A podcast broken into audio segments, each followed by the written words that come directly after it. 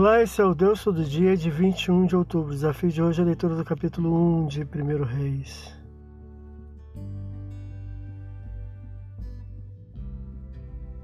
Os eventos de que trata o capítulo recordam as tramas usadas por Absalom, o filho rebelde que tentou usurpar o poder, trono e reino do pai, Davi.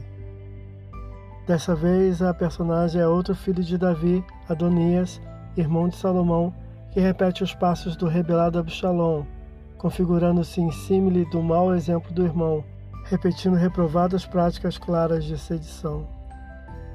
O pai, rei Davi, idoso, versículo 1, incapacitado de manter-se reinando, mantém-se todavia puro, sem achegar-se à jovem escolhida para lhe aquentar e cuidar. Versículo 4. No entanto, seu filho Adonias, filho de mãe distinta da de Salomão, se exalta, imaginando reinar enquanto vivia ainda o pai, agindo de forma similar ao do rebelde Absalom, até na performance que lhe aparentaria poder, versículo 5, sem ser importunado pelo pai, tão belo quanto seu irmão rebelde mais velho, versículo 6. Tinha apoio do general do exército e do sacerdote, que serão depostos no futuro próximo, porém resistência por parte de outro sacerdote general, simpáticos a Davi, junto aos seus valentes, principalmente do profeta Natan, ao qual teria sido dada a comunicação da vontade divina a respeito da sucessão real, dada antes do nascimento de Salomão, versículos 7 e 8.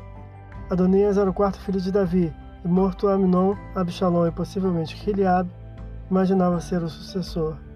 Então o rebelde Adonias oferece banquete para o qual convidou todos os outros filhos do rei e homens de Judá, excetuando o profeta Natã, o general Benaia, chefe da guarda pessoal do rei Davi, futuro comandante do exército de Salomão, e os valentes de Davi, e ao próprio rei Salomão, seu irmão, demonstrando o favoritismo de um lado e clara sedição de outro. Versículos 9 e 10. O banquete tem claro intento de declaração de realeza, versículo 25, a qual fará oposição o profeta Natã e Batsheba, mãe de Salomão, os quais sabem da vontade do Senhor e do rei Davi de que Salomão seja o sucessor. Ambos preparam e executam um plano para deter o afã monárquico do usurpador Adonias, versículos 11 a 27.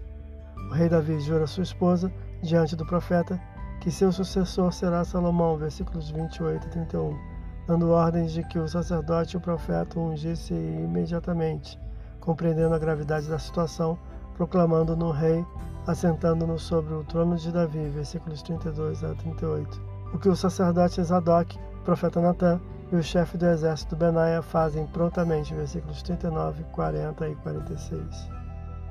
Então se conclui formalmente a transferência do poder real ao designado pelo rei planejado por Deus. A notícia de que o próprio ainda rei Davi fez de Salomão sucessor de fato é dado ao armado usurpador Adonias, e seus adeptos amotinados o deixam, tornando sua causa desacreditada extinta sua conspiração. Versículo 41 a 49. O culpado Adonias é indultado por misericórdia pelo irmão, agora rei, ao usar recurso disposto na lei mosaica de apegar-se ao altar pelos seus cantos ou pontas, representando o poder divino ao qual se agarrava o inocente acusado injustamente de inflação, versículos 50 e 51, Êxodo capítulo 21, versículos 12 e 14. Mas o altar e suas pontas não poderão proteger o revoltoso de si mesmo.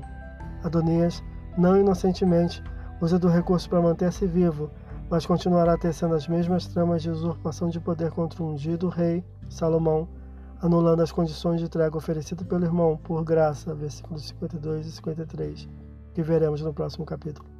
Esse é o Deus todo dia, boa leitura que você possa ouvir Deus falar através da sua palavra. Agora segue a mensagem de pensamento do dia do pastor Heber Jamil. Até a próxima.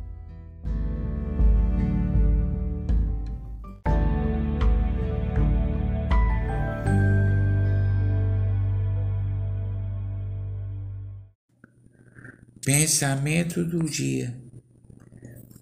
Quando um grupo está harmônico, buscando o bem comum, e entra alguém movido pela soberba, a harmonia é atingida, o orgulho atrapalha e a excessiva busca pela primazia afeta os relacionamentos. É importante que a humildade e o desejo de servir suplante a ambição egoísta. Pastor Heber Jamil, que Deus te abençoe.